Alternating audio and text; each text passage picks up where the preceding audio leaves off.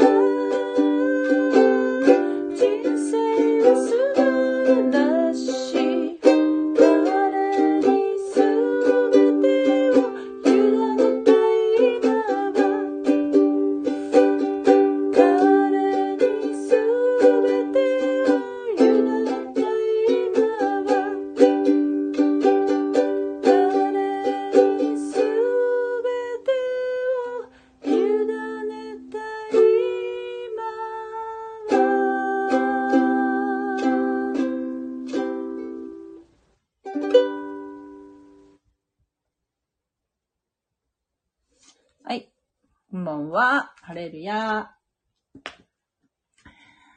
えー、だいぶ遅くなりましたけども、いかがお過ごしでしょうか。えー、今日はね、22章、マタイの福音書の22章の、えー最後の部分になるんですけれども、ね、イエス様がついに、えー反撃に出るという。反撃っていうかまあ、反撃ですよ。逆にね、質問を、えー非常に難しい質問をですね、されるんですね。っていうところなんですけれども、まあ、まずは読んでみましょうか。はい、読みます。私は、えー、口語訳で読んでいます。マタイの福音書22章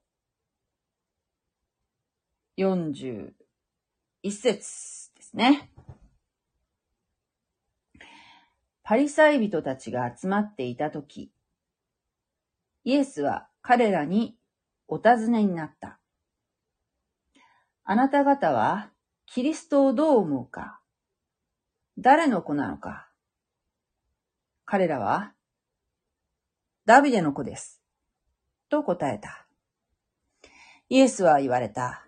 それでは、どうしてダビデが御霊に感じてキリストを主と呼んでいるのか？すなわち、主は我が主に仰せになった。あなたの敵をあなたの足元に置くときまでは、私の右に座していなさい。このように、ダビデ自身がキリストを主と呼んでいるなら、キリストはどうしてダビデの子であろうか？イエスに一言でも答えうるものはなかったし、その日からもはや進んでイエスに質問する者もいなくなった。というところですね。はい。えー、モニさん。こんばんは。モニさん。えー、はじめまして。聖書大好きですと書いてありますね。聖書。あ、あのー、クリスチャンですか？ひょっとして。えー、大歓迎です。えー、どうなんだろう。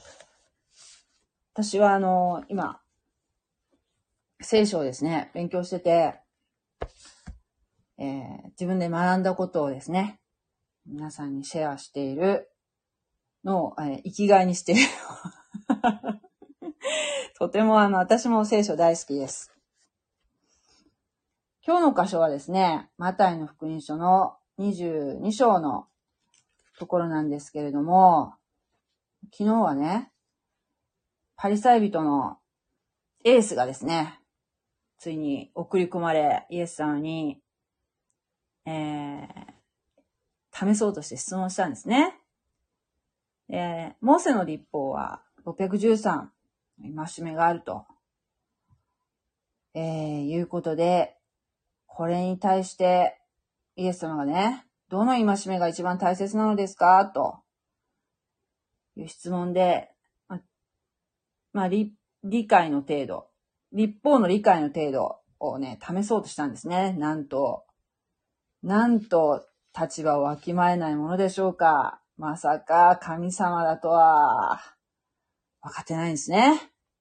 ユダヤ教のね、この立法学者、えー、イエス様はですね、人だとは思っても、神だという認識はなかったんですね。なので、こういう質問をしてくるわけですよ。というところにかかって、今日のところも、えー、イエス様がですね、えー、逆に質問をしてくるんですね。イエス様が。あなた方はキリストをどう思うか。まあ、キリストって書いてありますけど、メシアですね、メシア。キリストとメシアって同じこと、同じ意味ですからね。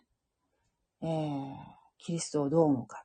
キリストって誰の子だと思う？救世主とも言いますよね。で、彼らは、彼ら、立法学者、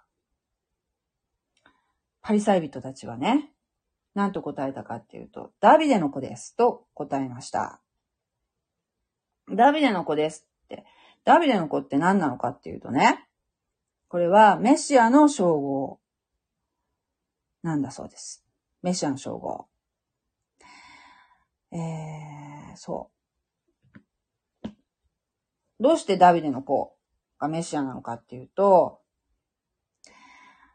これはね、あの、ダビデ契約といって、メシアは、ダビデのアブラハムの子孫であり、ダビデの子孫から出るとえいう旧約聖書の予言があるんですね。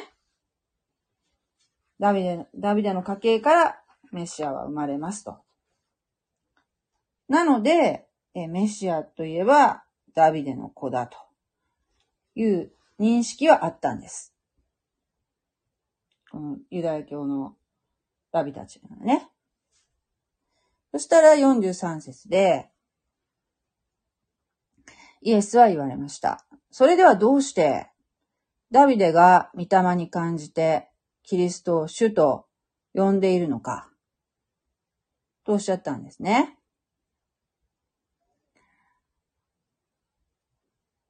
これは詩編110編の一節に、その箇所が書いてあるんですけれども、これ44節でこう書いてありますね。引用してありますね。イエス様が。主は我が主に仰せになった。あなたの敵をあなたの足元に置くときまでは、私の右に座していなさい。我が主。えっ、ー、と、ダ、ダビデの子っていうのも、メシアの称号ですね。そして、えー、イエス様は、自分のことをダビデの子とはおっしゃっていませんでしたよね。イエス様はご自分のことを示されるときは、人の子という称号を好んで使われていました。人の子っていう称号は、ダニエル書という旧約聖書の預言書の7章13節に出てくる言い方なんですね。ちょっと開けてみましょうか。もし、聖書をお持ちの方は開いて、ちょっと探してみるといいですけど。えっ、ー、とですね、私の聖書には、えっ、ー、と、ダニエル書7章の13節ですね。私はまた夜の幻のうちに見ていると、見よ、人の子のようなものが天の雲に乗ってきて、日の置いたるものの元に来ると、その前に導かれた。彼に主権と公営と国とをたまい、庶民、所属、諸国語の者に彼を使いさせた。その主権は永遠の主権であって、なくなることがなく、その国は滅びることがない。えー、と書いてあるところですね。ここに人の子、人の子のようなものって、人の子ってありますよね。これが、えー、メシアの、メシアを指してるんですけれども、イエス様はご自分のことをね、人の子、人の子はっていうのを好んで使われて、ダビデの子っていうのは、えー、使っておられませんね。人が、えー、イエス様のことをね、呼ぶときに、ダビデの子って呼びましたよね。イエス様自身は呼びません。でなんで呼ばないか使わないかっていうと、このダビデの子っていうのは、政治的な匂いがするから、えー、要するに政治的なメシアっていうのは、えー、まあ民衆が求めてる今、このえー、イスラエルのね、民衆たちが求めているメシア像っていうのは、どっちかっていうとこう政治的なメシア、うんなんじゃないかなと思うんですよね。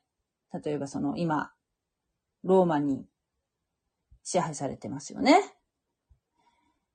まあなんかあの、議会もあるし、自治も認められてるみたいだし、だけど税金はローマに取られるし、属国みたいな状態ですよね。なので、こういう状態から救ってくださるのが、まあ、民衆が求めているメシア像なのかもしれませんけど、それは、えー、政治的メシア。イエス様は政治的なメシアではなくて、えーえユダヤ人の救いのために、使わされてるんですね。なので、えー、そう、政治的っていうよりこう、魂、命、命のね、救い。ですね。だから、ちょっとそこがですね、ちぐはぐっていうか、えー、食い違ってる。みんなの思いとイエス様の思いっていうのは大きく食い違ってて、弟子すらイエス様が何度も何度も説明しているんだけど、理解できないわけですよ。当然その、3年半一緒にいる弟子でもわからない。えー、そして立法学者も分かってない。メシアっていうのが正しく認識してない。民衆はもっとわからないわけですよ。で、えー、大事なことは、イエス様は100%人間ですけれども、100%神様であると。両方100%なんですよ。これってありえないでしょ？だけど、人間の頭では理解できないし、説明できない。三位一体もそうじゃないですか。父と、御子と、精霊。ね？三つの威嚇、三つに分かれてるんだけれども、でも一つの神様。っていうのも、じゃあ説明してよって。えーよくあの、なんていうの？三つの政策を三位一体の政策とか言って使ってるけど、あれは全然間違ってますからね。そういう、あの、使い方はおかしいんですよ。だから三位一体っていう神様を表す三位一体っていう言葉を、えーじゃあ説明してっていうのは非常に難しいことなんですね。これも信仰なんですよ、信仰。うん。人間が説明できないことあるんですよね。なんかそういうものであると認識するのが一番いいと思うんですけども、えー、だからこのね、うんと、質問の要約は、メシアはダビデの子と呼ばれているよね。でも、ダビデは、この詩篇の110編で、えーメシアのことを私の主って言ってるよね。なんでダビデは、ね、ダビデの子って言うんであれば、私の子って呼ばないで、私の主って言ってるんだろうかっていう質問ですよね。あなた方はキリストをどう思うのか誰の子なのかっておっしゃってるこの質問を要約するとそういうことですよね。わかりますか？えー、だから、結局ですよ。このパリサイ派の神学では、メシアは人間であって、神ではないって思ってるので、もうこう揺るがずこう思ってるんですよ。思い込んでるんですよ。もう他の民衆もみんなそうですよ。メシアは人間であって神ではない。だって、ユダヤ教の人たちの神様はひひ一人って思ってますからね。一人って。三位一体っていう考えも多分ないと思うんですよ。でも、三位一体っていうのが、三位一体っていう言葉はあの聖書には出てきませんよ。だけど、三位一体っていう概念で聖書を読まないと、旧約聖書もですけど、やっぱりわからないんですよ。聖書を読めないんで、理解ができないんですよ。そして、イエス様を、やっぱそのメシア像っていうのも、100%神様で、100%人間だっていう認識で読まないと、やっぱり正しく理解できないんですよ。だけど、これがもう理解の限界なんですね。このパリサイ派の人たちの。メシアは人間であると。人間であって神ではない。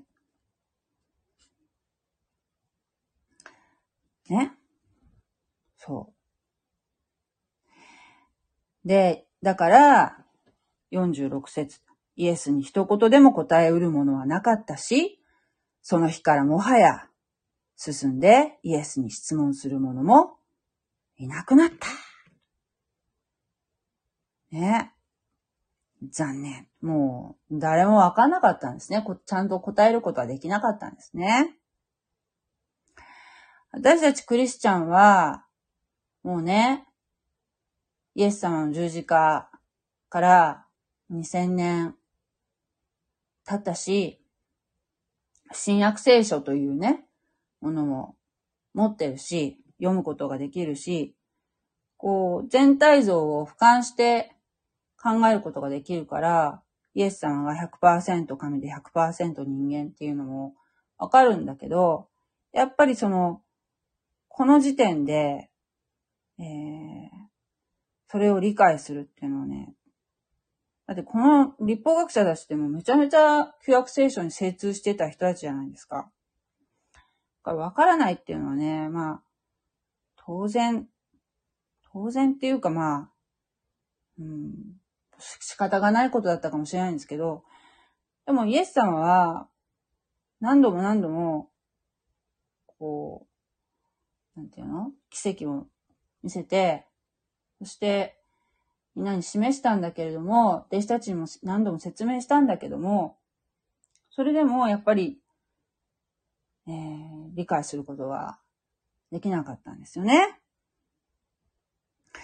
ちなみに、えー、モルモン教とか、エホバとか統一教会もイエス様の神聖を認めてないんですね。はい。イエスさん、あの、なんキキリスト教っぽいこう定義をとってますけども、えー、そうですね。イエス様が100%神で100%人間だっていう認識ではないものは、やっぱりキリスト教ではないんですよ。うん。イエス様のその神聖を認めてないっていうところでね。そう。それがね、やっぱりね、えー、難しいとこなんですけどね。うん。というところですかね。ちなみにですよ。全然話は変わるんですけども、今日ね、帰りの地下鉄の中でね、あの、帰りの地下鉄の中って、仕事から帰ってくるときにね、マイナビっていう、あの、転職の広告がね、もう、たくさん貼ってあったんですよね。その、な、なんていうの？広告が。車両の中にね。えー、で、それのキャッチコピーがね、こう、パッと目に飛び込んできたんですよ。その広告のキャッチコピーが。転職のね、広告。自分を向いて歩こうっていうキャッチコピーだったんですよ。でね、最近ね、私ね、自分っていう言葉がね、すごくこう引っかかるっていうか、こう、いろんな方の、例えばね、まあ、いろんな方の、例えば、スタンド FM のね、え例えば、そうね、自己啓発なのか、あるいは、占いとか、占いとかね、まあちょっと、えー、スピリチュアル系の方とかもそうかな。えー、自分、自分のなんとかかんとかの、自分の自分のって、こう自分っていう単語がね、すごく、最近こう、目につくんですよ。えこれはね、うん、まあ、確かに、自分っていうのは、えー、この22章の、えー、39節にもあるように、また福音書のね、この立法の、えー、第二の戒め、大切なこと、第二の戒め。自分を愛するように、あなたの隣人を愛せよっていう、えー、イエス様がね、これもとっても大事ですよ、と、示されましたよね。えー、一番大事なのは、心を尽くし、精神を尽くし、思いを尽くして、主なるあなたの神を愛せ。で、二番目は、自分を愛するように、あなたの隣人を愛せよと。この二つ。この二つを実践するならば、もう立法は守られたことになるんだよと。この二つがとっても大事なんだよっていうふうに教えてくださったんですよね。えー、ここにもやっぱ自分っていう言葉がありますよね。自分を愛するようにあなたの隣人を愛せよ。つまり、えー、あなたの隣人。例えばその、なんか困ってる人ね。助けを求めてる人を自分、自分を愛するように、えー、自分を助けるように、あの、その、そういう人たちに困ってる人に手を差し伸べなさいと。隣人愛、えー、とても大事なんだよ。ということで、まあ、人を大切にするってことは、やっぱり自分を愛するってこと、自分を大切にするっていうことも、やっぱりその前提として大切なことなのかなっていう気もするんだけれども、ただ最近の風潮として非常になんていうかな、自分を大切にっていうかね、自分方に自分にこう、意識が集中してる人が多いのかなーって気がするんだよな。なんかこう、うーん、なんかこうバランスが悪いっていうかね。えー、キリスト教ではね、まず、何よりも、神様を優先順位としてはね、まず神様を求めなさいっていうふうに教えるんですよ。えー、あの自分を愛するようにって言うけど、自分を愛せない人も結構多いよね、今ね。自分を愛するっていうのは、どうしたらじゃあ愛せるのかっていうと、努力して愛するとかじゃなくて、自分何としても好きな。自分がその立派だったら愛せるのかって、そういうことじゃないんですよね。自分がどんだけ神様に愛される、愛されてるかってことを知ることが自分を愛することに私は繋がると思うんですよ。ということはですよ、結局自分を愛するためには、自分が愛してない人はね、自分を大切に思えない人っていうのは、えー、まずやっぱりね、どうしたらいいかっていうと、まず神様を求める。神様を求めるってどういうことかなっていうと、えー、神様のご性質って、どんなものなのかな？神様ってどういう方なのかなってことを知ること。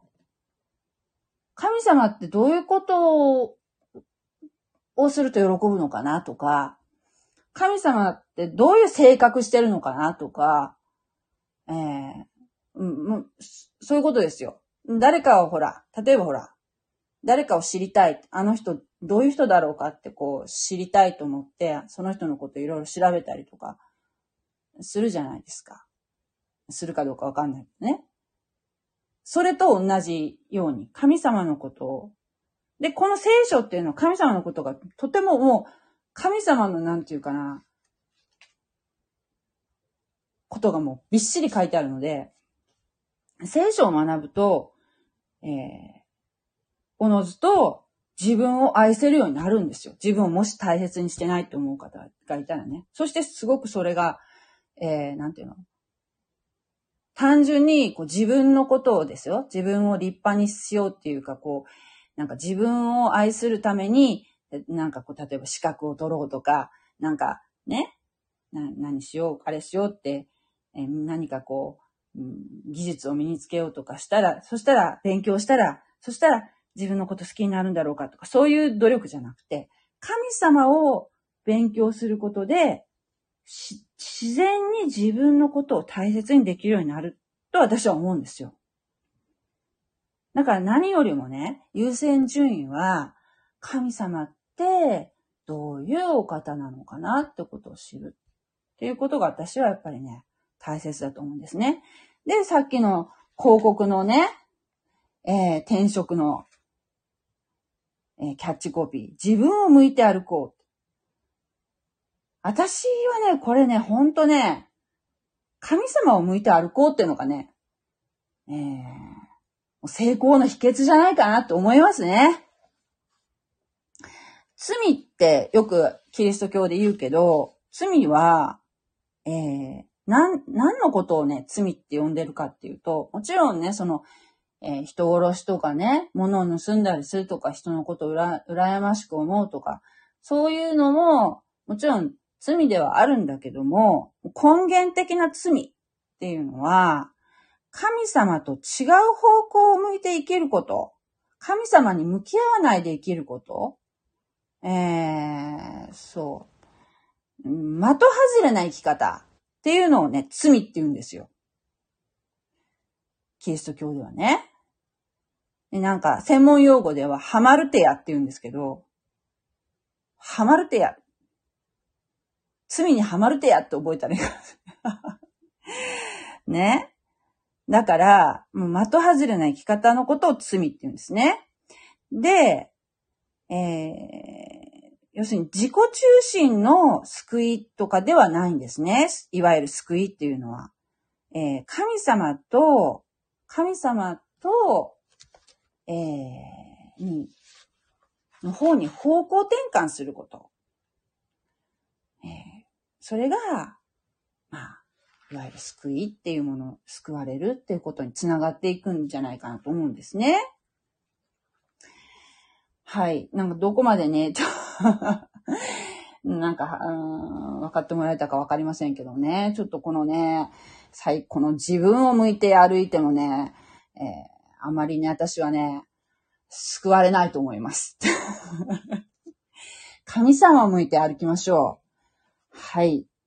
神様のどういう方なのかって知ることはとっても私はね、大事なことなんじゃないかなと思うんですけども、いかがでしょうか？あ、えっ、ー、と、ニコデモさんという方、あ、ニコデモ、こんばんは、ニコデモさん。あ、モニさん、えークリスチャンではないですが、大学時代深く学びました。今もですが、あ、クリスチャンではないんですか？あ残念ですね。ぜひクリスチャンになってください。えー、あと、えーっと、お、音上バイリン、リノス、リノさん。えー、リノさんが 視聴を開始しました。あー、ありがとうございます。ニコデモさん、なんかニコデモさん好きですよ。なんていう名前つけてるのはい、ニコデモさんはクリスチャンですか？ありがとうございます。もうね。ぜひ皆さんね、聖書を読んでください。聖書はあの、今ね、聖書高いですけどね。でも今はもう、なんとね、アプリで読めますしね。この口語訳なんてもう、普通にもう、読めますから、ネットでね。えー、もう、こんな時代はありませんよ。こんな手軽に聖書が読めるっていうのはね。ありがたい時代じゃないですか。ね。はい。また、ぜひ遊びに来てください。皆さんありがとうございました。God bless you! じゃあねーありがとうありがとうございます。ちょっと音がするかもしれない。ごめんなさいね。ありがとうございます。